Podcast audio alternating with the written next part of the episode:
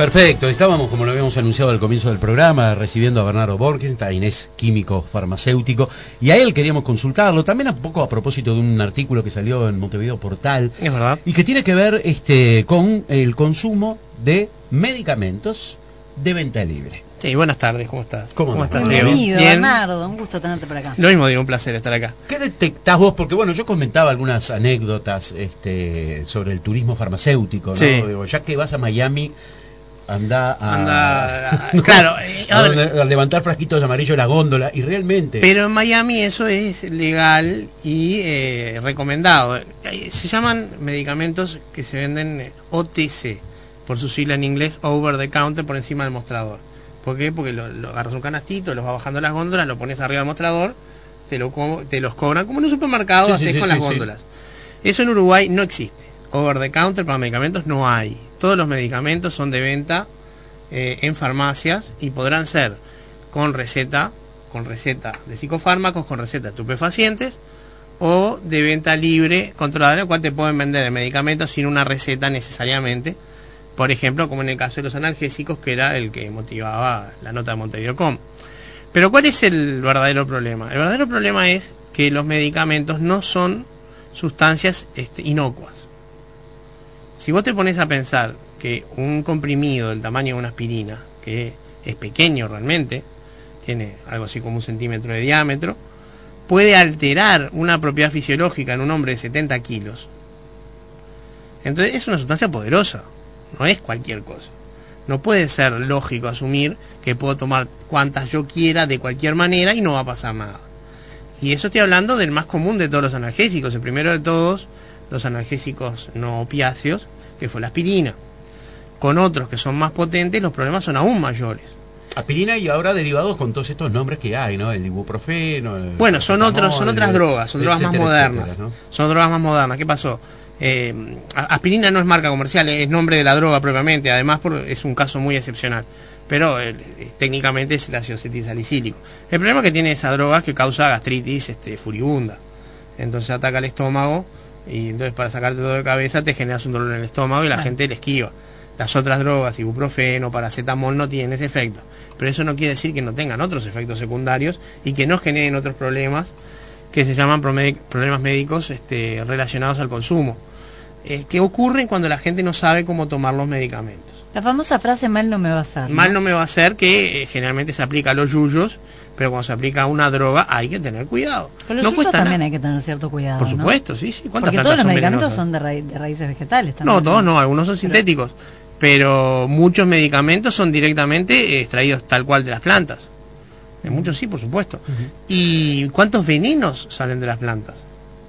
Entonces, si, si es vegetal, mal no me va a hacer y estamos hablando de un veneno. Eh, La gente no, no, no suele saberlo, digo, pero en Pero la propia decís cáscara de la papa hay un alcaloide muy peligroso. Que como nadie come las papas crudas, nadie se intoxica. Pero, y como, además de pelarlas, digo, pero generalmente se puede cocinar con la cáscara, pero todo el mundo come la papa cocinada. Pero la solanina, que es un alcaloide que está en la cáscara de las papas, es muy peligroso. Entonces, Al cocinarlo, se, se- sí, se desactiva. ¿Qué, eh, qué digo, más allá de, la- de- de que obviamente hecha la aclaración, estos Sí. no son inocuos. No. Eh, y la exposición a este tipo de medicamentos, porque mm, uno ve personas sanas, Sí. ¿no? Entre comillas, ¿no? Porque, bueno, uno que puede saber, digo, lo que está No, por teniendo. supuesto, claro, claro. No, pero con las que uno convive y que un día toman una pastilla para otro y otro día otra pastilla para otro y otra para otro y otra para Y bueno. otro. Entonces uno pregunta, digo, más allá de la necesidad o no, eh, hay una acumulación. Por supuesto. Entonces, Si digamos, la una interacción entre medicamentos es una cosa real. Eh, si yo estoy tomando 10 medicamentos diferentes, eh, no hay médico que pueda, sin un estudio muy concienzudo, saber eh, cuál es el, el- cuadro resultante de la interacción de esas 10 drogas que estoy tomando, todas aparte de manera distinta, unas con las comidas, otras lejos de las comidas, con agua, sin agua, con alimentos. Entonces, no, no hay forma. Lo ideal es tomar pocas cosas y siempre bajo supervisión médica. ¿Qué ocurre? Los analgésicos tienen esa, esa especie de, aura de tan cotidianos que la gente acude a ellos por cualquier razón.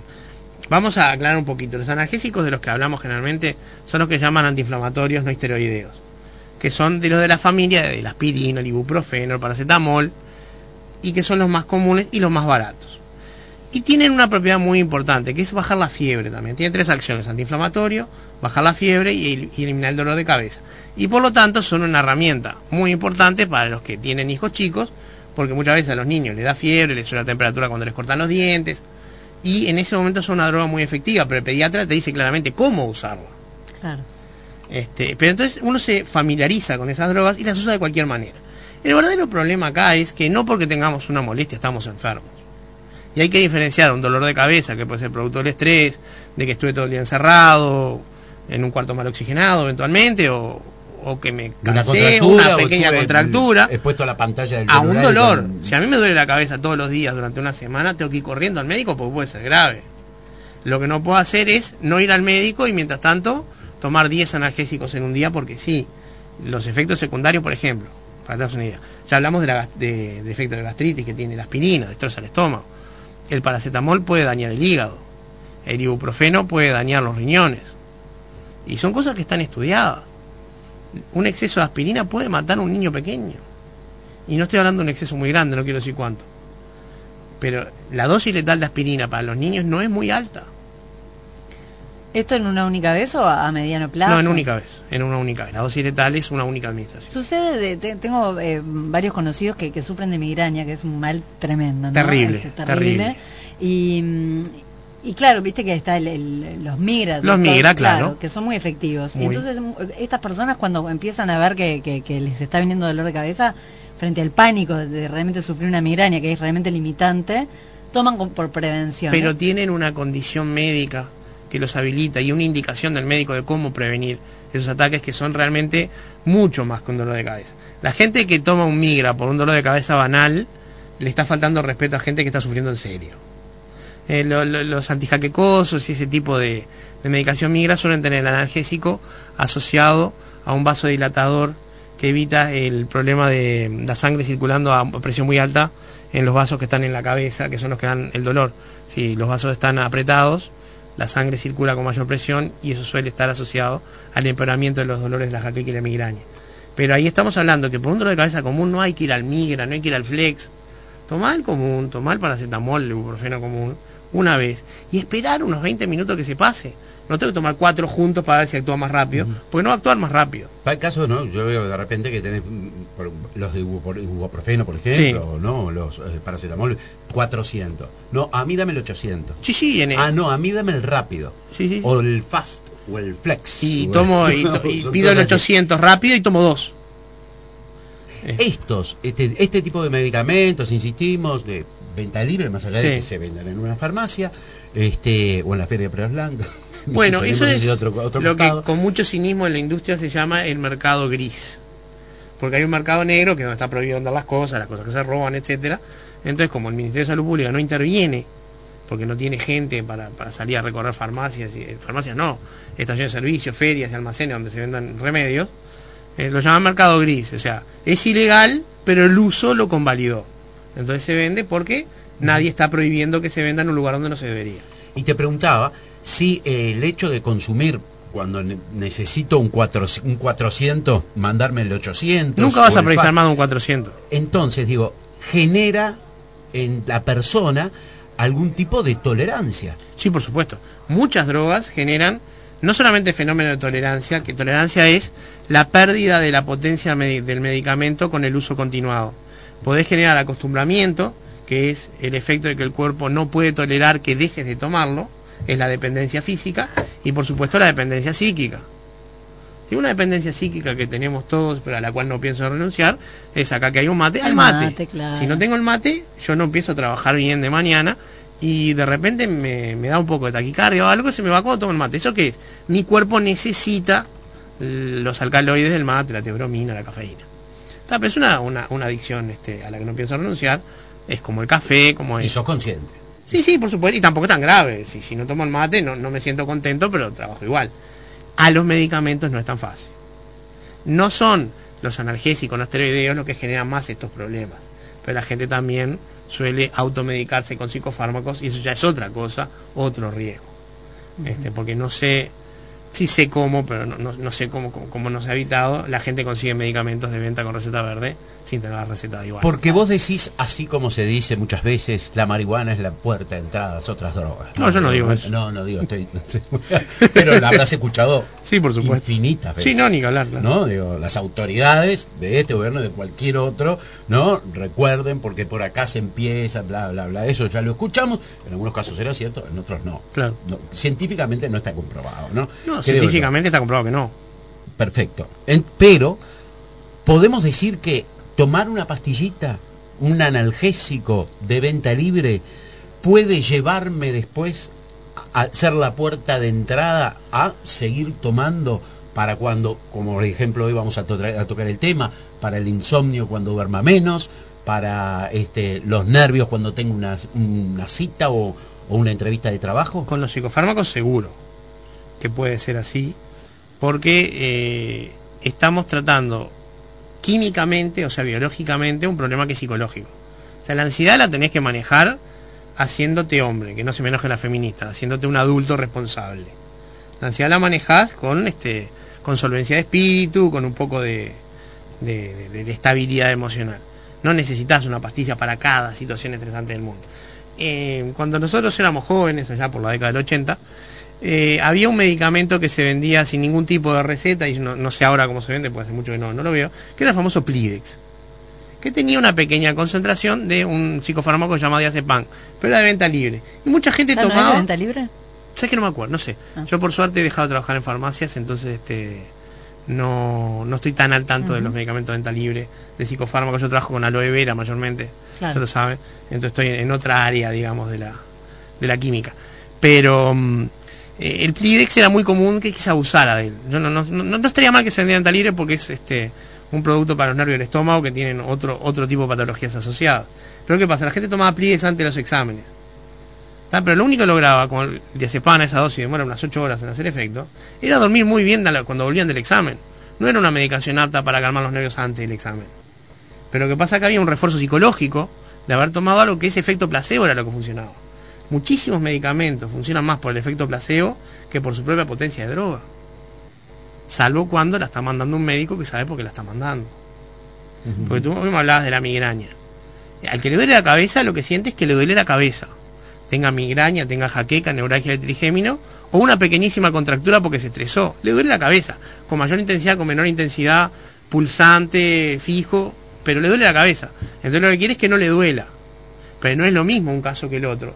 Y son solo los médicos los que pueden detectar esa diferencia, porque son los que están entrenados para diferenciar entre signos, síntomas y eh, cosas irrelevantes. Cuando uno este, toma un medicamento, y porque bueno, o no tiene más opción, o bueno, se equivocó y capaz que se apuró y tomó algo como en, el caso de lo que estamos hablando, ¿no? ¿Hay alguna manera de compensar el cuerpo después? Mucha agua, por lo general, con eso alcanza. Pero porque una vez tomes un medicamento más no te va a pasar nada. Los medicamentos que son de venta libre son de venta libre porque son bastante seguros.